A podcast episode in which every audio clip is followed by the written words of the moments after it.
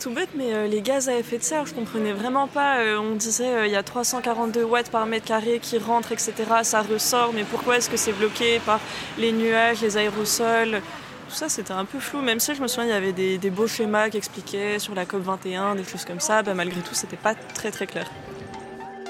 Inès, Blache, Emma et Robin sont étudiants à l'école normale supérieure à Paris. Ensemble, ils s'interrogent sur la crise environnementale, ils cherchent à la comprendre pour pouvoir agir.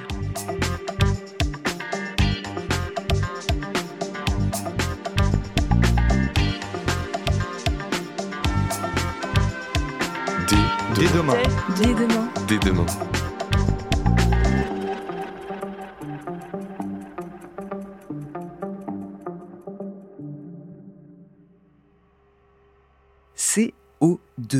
Partout, cette formule chimique. Aujourd'hui, l'humanité produit plus de 36 milliards de tonnes de CO2 qui s'accumulent dans l'atmosphère, qui la réchauffe par effet de serre. 36 milliards de tonnes. Et c'est beaucoup plus si on compte les émissions indirectes. Le gaz carbonique est le responsable numéro un de la hausse des températures. Mais heureusement, nous avons des alliés climatiques, les puits de carbone, les océans et les forêts qui absorbent une grande partie de nos émissions. Le problème, c'est que nous produisons plus de CO2 que ce que la nature est capable d'absorber. Bienvenue dans le podcast Dès demain. Aujourd'hui, on s'intéresse à ces pompes biologiques qui arrivent à saturation. Épisode 3, demain, des puits de carbone en péril. Bonjour Emma. Bonjour. Bonjour Blache. Bonjour. Et Laurent Bob, bonjour. Bonjour. Merci d'avoir accepté notre invitation. Aujourd'hui, nous sommes avec Emma et Blache. Merci Natacha. Laurent Bob, vous êtes biogéochimiste, spécialisé dans la chimie des cycles du vivant. Vous étudiez plus particulièrement le cycle du carbone de l'océan. Vous êtes directeur de recherche au CNRS, modélisateur au laboratoire de météorologie dynamique et directeur du département géosciences de l'École normale supérieure.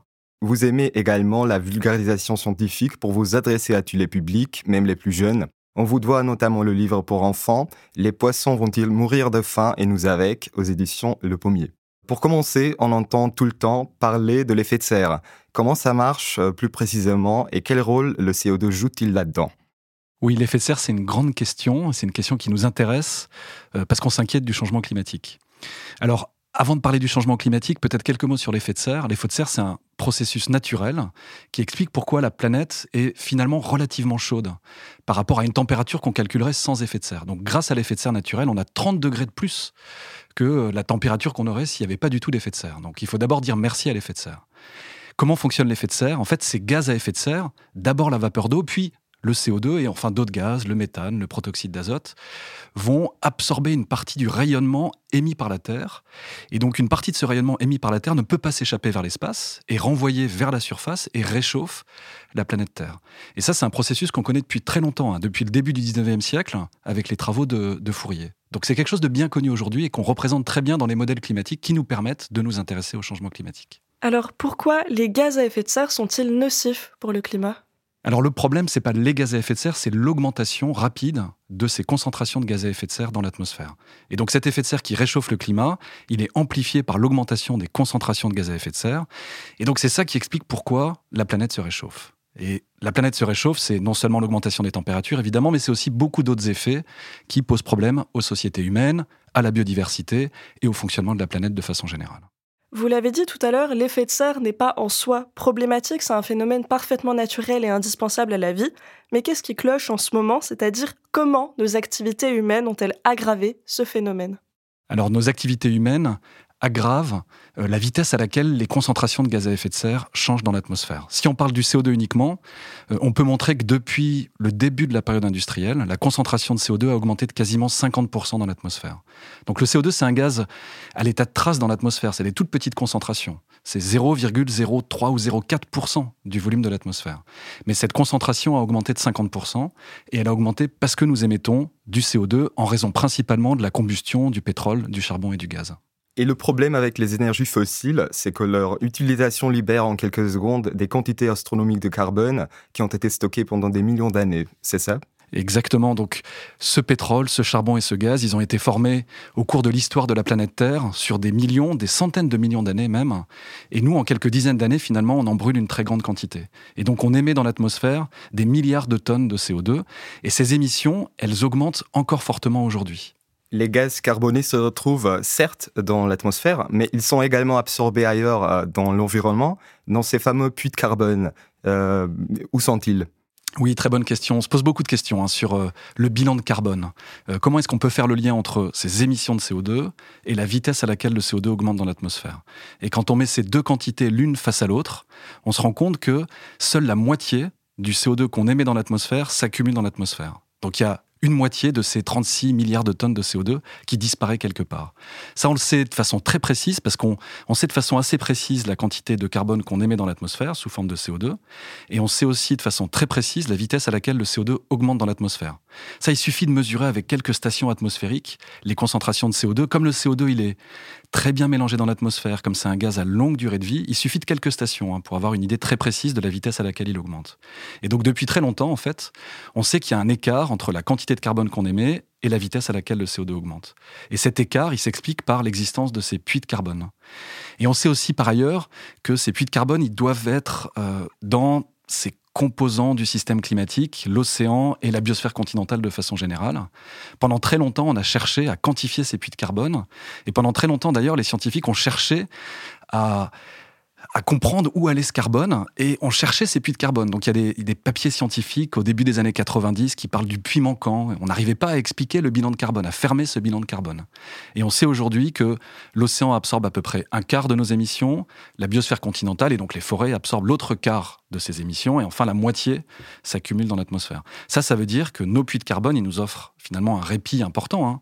Le CO2 augmente deux fois moins vite que ce qu'il augmenterait s'il n'y avait pas de puits de carbone naturel. Oui, je l'aime. La mer est tout. Elle couvre les sept dixièmes du globe terrestre. Son souffle est pur et sain. C'est l'immense désert où l'homme n'est jamais seul, car il sent frémir la vie à ses côtés. La mer n'est que le véhicule d'une surnaturelle et prodigieuse existence. C'est l'infini vivant, comme l'a dit l'un de vos poètes. Et en effet, monsieur le professeur, la nature s'y manifeste par trois règnes minéral, végétal, animal la mer est le vaste réservoir de la nature. C'est par la mer que le globe a pour ainsi dire commencé, et qui sait s'il ne finira pas par elle.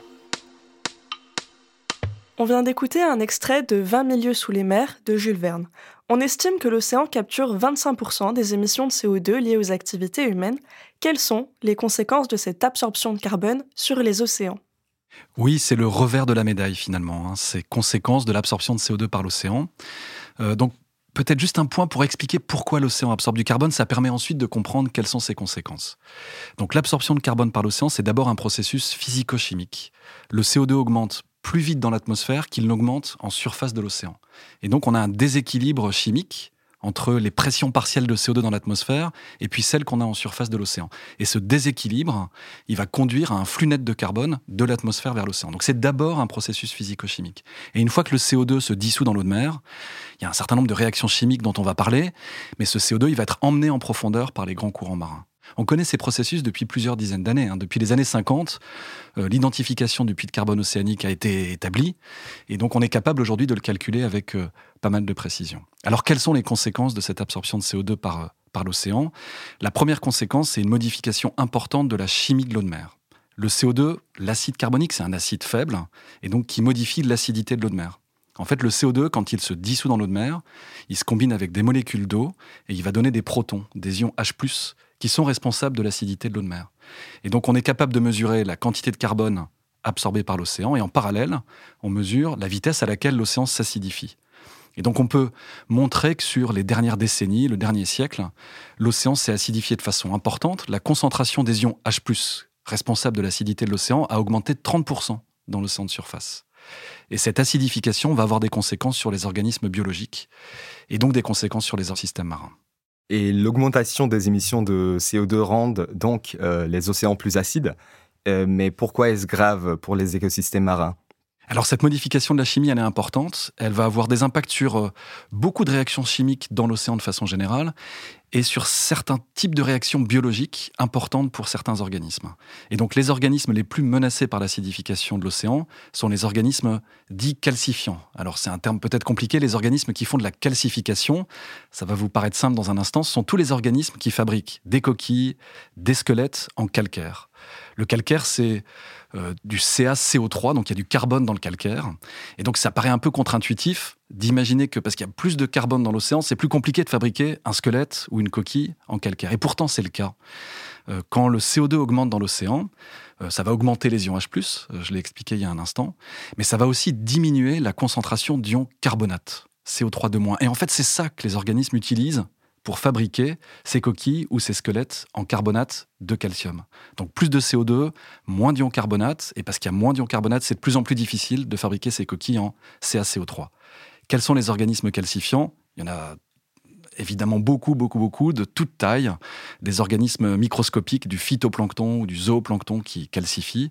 Et puis il y a des organismes de plus grande taille. On peut penser évidemment aux organismes euh, coralliens, donc aux récifs coralliens qui fabriquent ces, squelettes en carbonate de calcium. Et ça sera, et c'est déjà plus compliqué de calcifier aujourd'hui. Et qu'est-ce qui va se passer avec ces organismes? Euh, Ils vont disparaître, tout simplement? Alors beaucoup de questions là-dessus, et quand on s'intéresse aux vivants, c'est toujours compliqué d'imaginer la façon dont ces organismes vont pouvoir évoluer dans le futur. Seront-ils capables de s'adapter euh, Va-t-on assister à des phénomènes d'évolution qui vont les rendre plus résistants à, ces nouvelles conditions? Euh, D'un point de vue chimique, en tout cas, il faudra dépenser plus d'énergie pour fabriquer ces, squelettes calcaires. Et donc, ça sera plus compliqué de survivre dans un océan plus acide. Il faut mentionner aussi qu'il y a d'autres modifications de l'océan en parallèle de l'acidification. Par exemple, le réchauffement euh, cause aussi un certain nombre de problèmes, en particulier pour les récifs coralliens.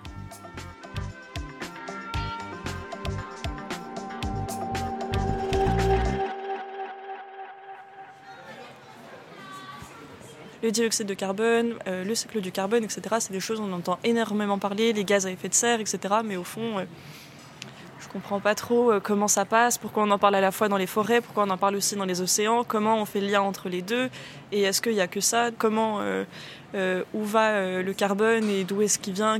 Quand j'étais petite, il y avait plein de trucs qui m'intéressaient et plein de domaines qui m'intriguaient, et que justement c'est pour ça que j'ai fait géosciences, parce que moi je voulais avoir une compréhension physique, chimique.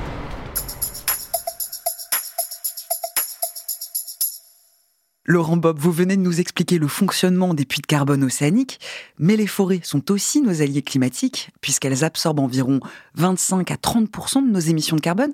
Quel est le rôle des forêts dans le cycle du carbone plus précisément?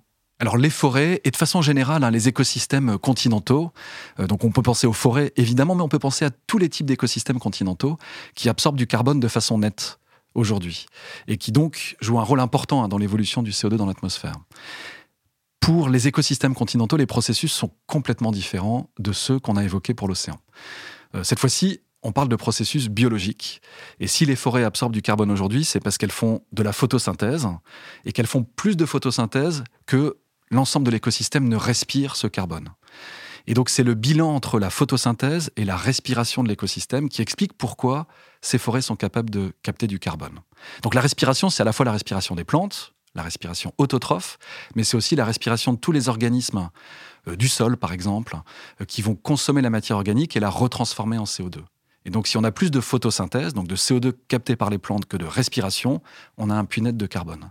La grande question qui a agité la communauté scientifique pendant des décennies, c'est pourquoi est-ce qu'on a aujourd'hui plus de photosynthèse que de respiration? Ce qui permet d'expliquer ce puits de carbone. Et le consensus, en tout cas sans doute le principal facteur qui explique cette augmentation importante de la photosynthèse, c'est la fertilisation de ces écosystèmes par le CO2. Donc comme dans l'océan, hein, c'est le CO2 qui augmente pourquoi on a un puits de carbone? Pour les écosystèmes continentaux et pour les forêts, c'est le CO2 qui augmente qui explique pourquoi on a de plus en plus de photosynthèse. Et on peut expliquer cette augmentation de la photosynthèse par la fertilisation de ce mécanisme par le CO2, dans des conditions pré-industrielles ou dans des conditions normales, la photosynthèse est limitée par l'abondance en CO2 dans l'atmosphère. C'est une toute petite concentration et donc les plantes ne trouvent pas finalement suffisamment de molécules de CO2 pour faire de la photosynthèse à, à plein régime. Et donc quand on augmente le CO2 dans l'atmosphère, on a de plus en plus de photosynthèse et la photosynthèse augmente plus vite que les respirations dont on a parlé et donc on a un puits net de carbone vers les écosystèmes continentaux. Et en quoi la déforestation perturbe-t-elle le cycle du carbone? Et là, on peut l'imaginer de façon assez intuitive. Hein. Euh, si on enlève une partie de ces écosystèmes continentaux qui aujourd'hui font plus de photosynthèse que de respiration, euh, on aura moins de puits nets naturels. Ça, c'est le premier facteur. Et puis on a un deuxième facteur. Quand on fait de la déforestation, il y a une grande partie de la biomasse qui contient beaucoup de carbone, qui est laissée sur place, potentiellement brûlée, et donc ce CO2 repart dans l'atmosphère. Et puis troisième facteur, quand on enlève une forêt, par exemple une forêt tropicale, on va mettre à nu le sol, qui lui aussi contient beaucoup de carbone organique, et une partie de ce carbone organique va être dégradé, va être respiré par les organismes du sol, va être reminéralisé et va libérer son carbone vers l'atmosphère. La déforestation est aussi source d'émissions de CO2. Elle représente 12% de nos émissions de gaz à effet de serre. Exactement. Donc, euh, on a parlé des 36 milliards de tonnes de CO2 qui étaient émises par la combustion du pétrole, du charbon et du gaz. Et donc, à ces 36 milliards de tonnes, il faut ajouter de l'ordre de 4 milliards de tonnes euh, liées à la déforestation. Donc, c'est pas le facteur le plus important, mais c'est un facteur très, très significatif qui explique pourquoi le CO2 augmente dans l'atmosphère. C'est intéressant aussi de se pencher vers le passé. Euh, il y a 50, 60 ou 70 ans, c'était la déforestation qui émettait le plus de carbone dans l'atmosphère par rapport à la combustion. Mais au cours des dernières décennies, les émissions de carbone liées à la combustion ont très fortement augmenté, passant de euh, quelques milliards de tonnes de CO2 à des dizaines de milliards de tonnes de CO2. Et donc c'est maintenant la combustion hein, qui explique pourquoi le CO2 augmente si fortement dans l'atmosphère.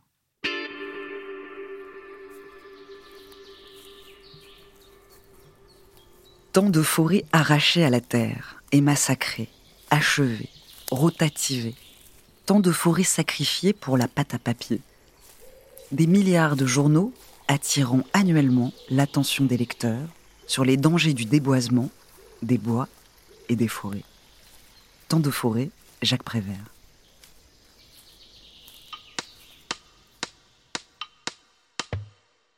Laurent Bob, d'un côté, nous avons la déforestation qui s'accélère, de l'autre, des taux atmosphériques de CO2 qui ne cessent de grimper. Si on ne réduit pas les émissions de CO2, quels sont les risques? On risque donc la saturation de tous ces puits de carbone? La deuxième question, c'est effectivement ces phénomènes de saturation, le fait que dans l'océan, la chimie conduit à une saturation du puits, et le fait que le changement climatique, alors à la fois dans l'océan et pour la biosphère continentale, pour les forêts, pourrait aussi réduire l'efficacité de ces puits.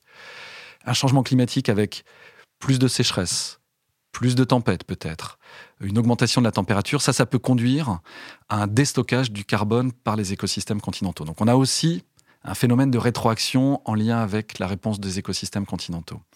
Et donc ce que montrent les modèles qu'on utilise, les mêmes modèles que ceux qu'on utilise pour faire des projections climatiques, c'est effectivement une réduction de l'efficacité des puits à la fois dans l'océan et dans la biosphère continentale.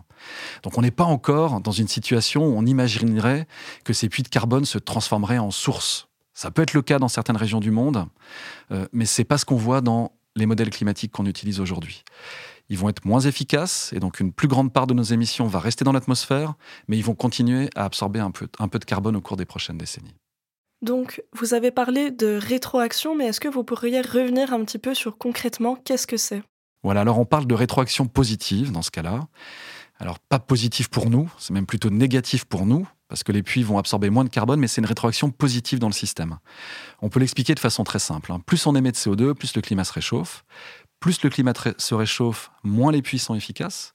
Et donc, moins les puits sont efficaces, plus une part importante de nos, émissions reste dans l'atmosphère et continue à faire augmenter le CO2 avec du changement climatique en plus, une perte d'efficacité en plus, et donc une accélération de la vitesse à laquelle le climat ou le changement climatique se développe. Et donc, c'est ça dont on parle quand on parle de rétroaction positive. C'est une amplification de la réponse à notre forçage, les émissions de CO2. Et donc, quand on tient compte de cette rétroaction positive, le changement climatique qu'on obtient à la fin du XXIe siècle est plus important pour les mêmes émissions que celui qu'on calcule si on ne tient pas compte de cette rétroaction positive. Donc, dans nos projections climatiques, il faut tenir compte de ces phénomènes pour calculer l'évolution du climat. Si les forêts se mettent à devenir des sources émettrices de CO2, c'est un peu une gigantesque boîte de Pandore mondiale, non? Oui, alors il y, a eu, beaucoup de débats hein, sur, euh, sur le fait que certaines zones pourraient se transformer en sources de carbone importantes sous l'effet du changement climatique. Comme l'Amazonie. Comme l'Amazonie, tout démarre euh, en fait au début des années 2000. Il y a une publication scientifique importante dans la revue Nature où les premiers modélisateurs à coupler cycle du carbone et climat, montrent, avec leur modèle à l'époque, que l'Amazonie pourrait se transformer en source de carbone. Et donc, dans leur modèle, ils ont un assèchement important de l'Amérique du Sud, et en particulier de la zone amazonienne. Les forêts ne peuvent plus continuer à se développer, la forêt amazonienne disparaît, et une grande partie du carbone stocké par les arbres, mais aussi stocké dans le sol, est libéré dans l'atmosphère, et on a une Amazonie qui se transforme en source de carbone. Ça, ça conduit à une rétroaction positive importante et un changement climatique qui s'accélère. Et donc ça, ça a lancé un peu toute cette thématique sur les rétroactions climat-carbone. Aujourd'hui, le consensus, c'est que sans doute que ces modélisations du début des années 2000, elles sont peut-être trop pessimistes. Dans les autres modèles qu'on utilise aujourd'hui, on n'a pas ces phénomènes de perte complète de l'Amazonie. On a une rétroaction positive, peut-être moins importante que ce qu'on imaginait au début des années 2000. Il faut tenir compte de cette rétroaction positive, mais on ne s'attend pas à ce que l'ensemble des écosystèmes continentaux se transforment en source de carbone dans le cas de ces scénarios où les émissions continuent à augmenter, dans le cas de ces scénarios où le CO2 continue à augmenter. En tout cas, quand on parle hein, des prochaines décennies. Pour lutter contre le réchauffement climatique, on entend beaucoup parler de reforestation. Planter des arbres massivement, est-ce que c'est vraiment une solution viable? Alors, tout dépend de la question et du problème. Donc une solution à quoi? Si on parle du CO2 et du changement climatique, la reforestation ou l'afforestation, ça, ça fait partie des solutions envisageables. Une forêt jeune, alors une forêt ou une série d'arbres qui poussent, euh, ça, ça absorbe du carbone. Et donc oui, ça permet en partie de lutter contre l'augmentation du CO2 et le changement climatique. Ça, c'est assez clair. Par contre, plusieurs limites. Première limite, euh, on sait que même si on reforestait l'ensemble des zones agricoles, ce qui est complètement impossible, hein, il faut continuer à nourrir la, la planète évidemment, mais même si on reforestait l'ensemble des zones agricoles, avec des jeunes forêts qui absorbent du carbone, ça permettrait de lutter contre l'augmentation du CO2, mais seulement de façon marginale ça permettrait de limiter l'augmentation de CO2 de quelques ppm, quelques dizaines de ppm, donc une petite partie de l'augmentation qu'on a déjà observée. Euh, donc c'est peut-être une partie de la solution, mais ça ne peut pas être la solution. Et puis ensuite, il y a beaucoup de problèmes euh, en lien avec cette reforestation de façon peut-être industrielle. Euh, est-ce que ça ressemble vraiment à des forêts? Quel est l'impact sur la biodiversité quand on plante des arbres à l'hectare, surtout quand c'est monospécifique? Quel est l'impact sur le cycle de l'eau? La consommation de l'eau par ces arbres peut avoir des impacts aussi euh, à, l'échelle régionale, en tout cas, sur, euh, sur le fonctionnement des écosystèmes. donc oui, beaucoup de questions sur ces techniques-là. moi, je crois qu'il faut d'abord empêcher la déforestation. On en a déjà parlé, avant de penser à reforester. Et puis, il y a certains écosystèmes où on peut travailler de façon sans doute plus naturelle, en pensant moins monospécifique, plus plurispécifique. On peut parler d'écosystèmes un peu particuliers qu'on peut restaurer de façon plus intelligente. Euh, donc il y a les grandes forêts, hein, à la fois tropicales et, et, aux moyennes et hautes latitudes. On peut parler des écosystèmes côtiers comme les mangroves, où il y a des projets de restauration sans doute plus intelligents qui permettent de retrouver l'écosystème tel qu'il existait avant la déforestation. Donc oui, je crois qu'on a encore beaucoup de progrès à accomplir sur la façon dont on travaille sur ces sujets-là. Dans cette lutte contre le réchauffement climatique, on entend beaucoup parler de la neutralité carbone. Mais qu'est-ce que c'est? Si on veut stabiliser le climat, c'est qu'il faut stabiliser le CO2 dans l'atmosphère. Quand le CO2 se stabilisera, ces puits de carbone, ils vont diminuer. Et ils vont diminuer, pas parce que le climat, le changement climatique les impacte, ils vont diminuer parce que le CO2 se stabilise, et parce que s'ils existent aujourd'hui, c'est parce que le CO2 augmente. Et donc si on veut que le CO2 reste stable, il faut que nos émissions aillent aussi vers zéro. On a aujourd'hui, c'est comme si on avait une baignoire hein, finalement avec un, robinet, c'est nos émissions, et puis euh, une partie de l'eau qui sort de la baignoire. Euh, et, la quantité d'eau qui arrive dans la baignoire est plus importante que la partie d'eau qui sort de la baignoire, et donc le niveau de la baignoire monte. Si on baisse le robinet et qu'on stabilise le niveau de la baignoire, la sortie d'eau de la baignoire va diminuer également pour ne plus exister dans quelques décennies. Et donc si on veut que le niveau de la baignoire reste stable, il faut aussi couper le robinet. Couper le robinet, c'est des émissions nettes zéro. Ça veut dire qu'il faut être à zéro en termes d'émissions. Alors, il y a tout un débat autour de la possibilité d'absorber de façon artificielle une partie du CO2 qui est déjà dans l'atmosphère. Donc on peut obtenir le net zéro émission avec des émissions résiduelles non nulles, mais des mécanismes pour continuer à absorber du CO2 qui est déjà dans l'atmosphère.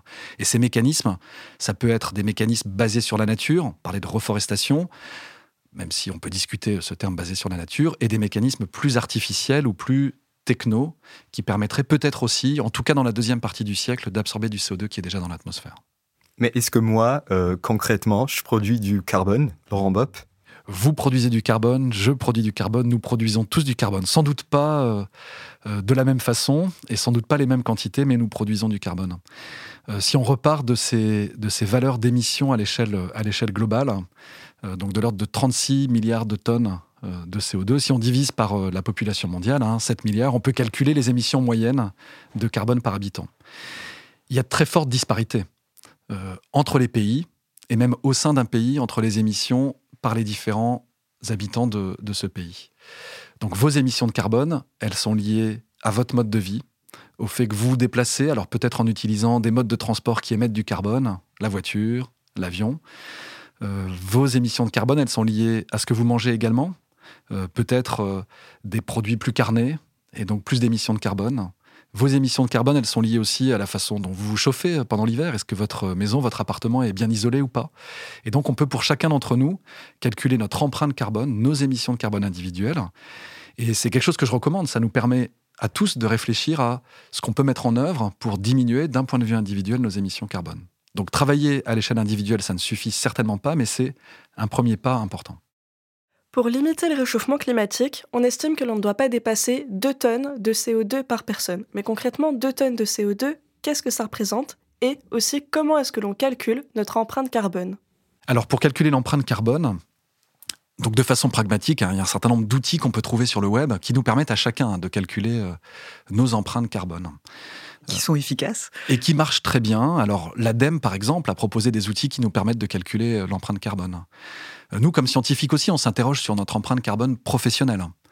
Euh, avec mes activités de scientifique, alors j'aimais du carbone. Pourquoi j'aimais du carbone? Mais Parce que je me déplace pour aller sur le terrain, campagne océanographique, participer à une conférence, euh, participer à une réunion, peut-être à l'autre bout de la planète de temps en temps, parce que je fais de la modélisation et que j'utilise des supercalculateurs qui consomment beaucoup d'énergie.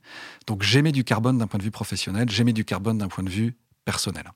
D'un point de vue professionnel, on se pose la question au niveau des différents laboratoires, est-ce qu'on est capable de faire notre bilan carbone et de réfléchir à la façon de faire diminuer cette empreinte carbone euh, au niveau du laboratoire? Donc voyager moins, voyager mieux, calculer moins, se déplacer mieux, etc. etc. Donc je crois qu'on peut chacun réfléchir dans son monde euh, professionnel, mais aussi dans la sphère privée, à la façon dont on émet du carbone et à la façon de réduire ses émissions de carbone. Et 2 euh, tonnes de CO2, ça représente quoi au final? 2 tonnes de CO2, ça représente assez peu, euh, même très peu, si on repart sur la moyenne mondiale des émissions de carbone par habitant. On était à 36 milliards de tonnes de CO2 à l'échelle mondiale. Si on divise par 7 euh, à peu près, on est autour de 6, 6 tonnes de CO2 par an et par habitant. Là, si on parle de 2 tonnes de CO2, c'est trois fois moins que la moyenne mondiale. Aujourd'hui, en France, on est quasiment à la moyenne mondiale en termes d'émissions de carbone. Donc, ça serait pour chacun d'entre nous de réduire d'un facteur 3 nos émissions de carbone. Donc si vous voyagez et que vous prenez l'avion tous les ans pour euh, vous déplacer à l'autre bout de la planète, peut-être qu'il ne faut plus le faire qu'une fois tous les trois ans, et peut-être qu'à terme encore moins, ou alors trouver d'autres moyens de déplacement qui sont beaucoup moins émetteurs de carbone. Mais ça permet d'avoir quelques idées sur euh, ce qu'on peut faire hein, pour faire diminuer notre empreinte carbone. Et aujourd'hui, Laurent Bob, qu'est-ce qui est à la portée des jeunes générations? Plein de choses. C'est vous qui allez décider de notre trajectoire future de CO2. Alors, en réfléchissant à votre empreinte carbone, mais ça ne peut pas être la seule solution, évidemment. Euh, c'est parce que vous parlez de ce problème du changement climatique, euh, avec par exemple des podcasts, et bravo pour ce que vous faites euh, ici aujourd'hui. c'est parce que vous faites pression sur les politiques, et donc les décisions qui seront prises demain, qui sont prises aujourd'hui, elles dépendent aussi de votre action. Euh, dans la rue, par exemple, mais aussi en votant. Et donc oui, il y, a plein de leviers d'action, à la fois dans votre vie personnelle, autour de vous, famille, amis, et puis à plus grande échelle en vous mobilisant pour cette question du changement climatique et de la réduction des émissions de carbone. Vous, euh, Laurent Bopp, en tant que chercheur, est-ce que vous avez eu envie d'étudier les océans, de mieux les comprendre afin de pouvoir mieux les protéger? Et est-ce que faire de la recherche sur l'environnement, c'est un petit peu prendre part à la protection de l'environnement? J'espère. À l'époque où j'ai choisi de travailler sur l'océan et sur le système climatique, euh, je dois dire que j'étais plutôt attiré par euh, la curiosité scientifique et par un domaine qui me permettait euh, de toucher à plein de disciplines scientifiques. Pour travailler sur le cycle du carbone dans l'océan, c'est je crois ce que j'ai essayé de vous transmettre. On a besoin de connaître la physique de l'océan, la circulation de l'océan, la chimie de l'océan et puis aussi la biologie de l'océan. Et moi, c'est ça qui m'intéressait, de travailler à la fois en physique, en chimie, en biologie, de combiner l'ensemble de ces disciplines-là. Et l'océan, c'est un milieu relativement mal compris, et donc il y avait aussi cette curiosité. Et puis l'aspect crise climatique qui était déjà bien connu et bien présent dans les années 90, au moment où, par exemple, j'ai fait ma, thèse de doctorat. Et donc c'était aussi euh, euh, des questions qui m'intéressaient en raison de, de ce lien avec cette grande crise environnementale. Oui, il y avait déjà ce prisme-là. Il y avait déjà ce prisme-là. Les étudiants avec lesquels je discute aujourd'hui, ils sont très concernés par cette crise environnementale majeure. Euh, beaucoup d'entre eux sont amenés sur ces thématiques-là en raison de cette crise environnementale majeure et parce qu'ils ont l'impression qu'ils vont pouvoir jouer un rôle hein, dans les décisions qui seront prises demain et qui sont en train d'être prises aujourd'hui. Et c'est un moteur important également. Et donc il faut à la fois combiner ce goût pour la science et la curiosité avec ce désir de travailler sur cette crise environnementale. ça me semble être tout à fait sain. Bien après avoir parlé d'océan, à présent nous prenons l'air marin et nous embarquons à bord d'un voilier, un voilier laboratoire. Il s'agit de l'expédition Juste 2 degrés. C'est l'expédition scientifique d'un groupe d'étudiants-chercheurs de l'école normale supérieure qui sont partis mener leurs recherches jusqu'en Antarctique. Bonjour, je m'appelle Clément, j'ai 22 ans. Et moi, je suis au département de géosciences. Et en géosciences, je fais plutôt de la biogéochimie. Donc, j'étudie en fait le cycle des éléments chimiques. Et mon cadre d'étude très précis, c'est les écosystèmes de surface, notamment dans l'océan austral. Et l'écosystème qui m'intéresse, c'est celui qui pompe du dioxyde de carbone et qui le fixe en fait euh, en partie sous forme de carbone organique. C'est ce qu'on appelle la pompe à carbone organique, biologique de, de l'océan austral. J'étudie plutôt le cycle des métaux, et notamment du fer, parce que c'est un des éléments limitants du développement de ces écosystèmes. Et du coup, mieux comprendre comment ces écosystèmes-là s'organisent autour de cette ressource, c'est une clé d'interprétation pour, euh, voilà, pour, comprendre leur vulnérabilité et les potentiels développements euh, de ces écosystèmes qui pourraient avoir lieu, par exemple dans le cadre du réchauffement climatique, avec des apports euh, nouveaux de fer dans ces zones-là. Donc ça peut être par la fonte de glace ou par la modification de dynamique atmosphérique qui apporte du, qui apporte du fer d'une autre manière. Donc très concrètement, pour regarder ça, euh, je fais des prélèvements. Euh, je prélève de l'eau, donc pour prélever l'écosystème de surface. Et euh, ce que je regarde à l'intérieur, c'est en fait le fer, mais un peu sous toutes ses formes.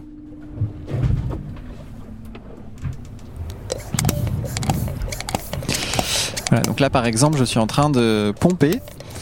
donc c'est une pompe à main qui permet de faire le vide dans une fiole qui permet d'accélérer la vitesse à laquelle j'ai filtré mon eau pour récupérer euh, en fait les particules qui sont en suspension dans mon échantillon. Voilà, et donc là je suis en train d'enfiler euh, ma combinaison. J'ai un zip comme ça que je remonte jusqu'en haut. Il y a une capuche intégrée. Hop. Donc il y a une combinaison qui permet euh, en fait de limiter la contamination parce que moi aussi en tant qu'être humain, je contiens du fer. Donc pour ça, en fait, je manipule sur le bateau avec des gants. Je manipule à l'intérieur d'une petite salle qui est censée être blanche. Donc euh, c'est, en gros, il y a une hotte à l'intérieur qui filtre en permanence l'air. Et euh, je manipule avec une combinaison intégrale qui me couvre complètement de la tête aux pieds pour éviter qu'il y ait des bouts de peau ou des poils qui puissent s'envoler et tomber dans mes flacons quand je suis en train de les remplir ou sur les filtres quand je suis en train de les manipuler. Ça y est, on a débarqué en Antarctique et c'est là que la plupart des protocoles se mettent en œuvre et là, euh, comme il faut quand même aller vite, parce que le terrain est magnifique, mais le terrain n'est pas forcément très praticable et pas très agréable, le but c'est que tout, tout roule le plus vite possible. Donc on s'aide tous les uns les autres. Et là, il y a cette effervescence de à la fois se dire, euh, bah ça y est, on y est, et on fait les choses. On participe un peu tous, et c'était un peu cet idéal, moi, qui m'animait de, se dire, on va collaborer, on va euh, essayer de, mettre en œuvre d'une manière ou d'une autre cette interdisciplinarité. Mine de rien, on a tous la banane, en fait. Alors là, on entend une jeune génération de chercheurs qui est prête à l'action, à partir. Alors c'est une question que l'on pose à tous nos invités. Pour vous, Laurent Bob, quels sont les terrains de recherche qui vous semblent prioritaires aujourd'hui? Alors ils sont multiples, ces terrains de recherche.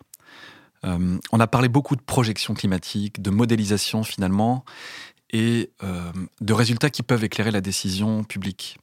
Mais c'est un domaine où on a encore beaucoup d'incertitudes. Il y a beaucoup de choses qu'on ne sait pas, qu'on ne connaît pas. Et il faut réduire ces incertitudes. Et pour réduire les incertitudes, il y a évidemment euh, beaucoup d'actions à mener par la communauté scientifique. Euh, si on parle du cycle du carbone dans l'océan, qui est mon domaine de, spécialité, on a de grandes questions sur la réponse de l'océan austral. Et donc ça me permet de, réagir à, ce qu'on vient d'entendre et ce projet Antarctique de degrés. L'océan austral, c'est un océan important dans la régulation du climat et dans la régulation du cycle du carbone, en raison de sa taille, en raison de ses caractéristiques très particulières. Il absorbe près de 40% hein, du carbone qui est absorbé par l'océan. Donc c'est le puits de carbone océanique le plus important l'océan austral. Et pourtant, c'est un océan qui est mal observé qui est mal observé parce que c'est difficile euh, d'aller dans l'océan austral, et les étudiants pourront sans doute en témoigner. Donc oui, il y a encore beaucoup de choses à découvrir dans l'océan austral en particulier. Pour finir, qu'auriez-vous envie de dire ou de transmettre à la jeune génération de chercheurs ou aux jeunes qui veulent s'engager dans cette voie-là? Beaucoup de choses à apprendre, beaucoup de choses à découvrir, et donc une excitation scientifique euh, en lien avec tous les sujets dont on a parlé aujourd'hui. Et puis aussi, et évidemment, hein, ce lien fort avec cette crise environnementale, euh, qui nous permet de comprendre comment nos travaux de recherche sont utilisés très rapidement, hein, finalement, par euh, l'ensemble de la société pour à la fois limiter le réchauffement climatique, mais aussi mieux nous adapter au changement climatique en cours. Et donc ces travaux de recherche, euh, pour les jeunes scientifiques passionnés par la recherche, peuvent leur ouvrir plein de portes. faire de la recherche académique, travailler de façon plus appliquée euh, en recherche euh, euh, en R&D ou alors même travailler dans des cabinets de conseil en expertise climatique pour conseiller sur la façon de nous adapter au changement climatique. Donc oui, c'est des thématiques qui vont vous permettre de travailler dans beaucoup beaucoup de domaines. Merci Laurent Bob d'avoir été avec nous. Avec Inès, Emma, Blash et Robin, on vous donne rendez-vous pour le prochain épisode de Dès demain. Nous parlerons des conséquences d'un monde à plus de degrés et des migrations climatiques. Dès demain est un podcast proposé par l'École normale supérieure PSL, produit par Bababam. Il est écrit et présenté par Natacha Triou, accompagné de Robin Weissman-Farbos, Inès Delpuech, Emma Doury et Blash Istenich-Our, quatre étudiants de l'ENS PSL.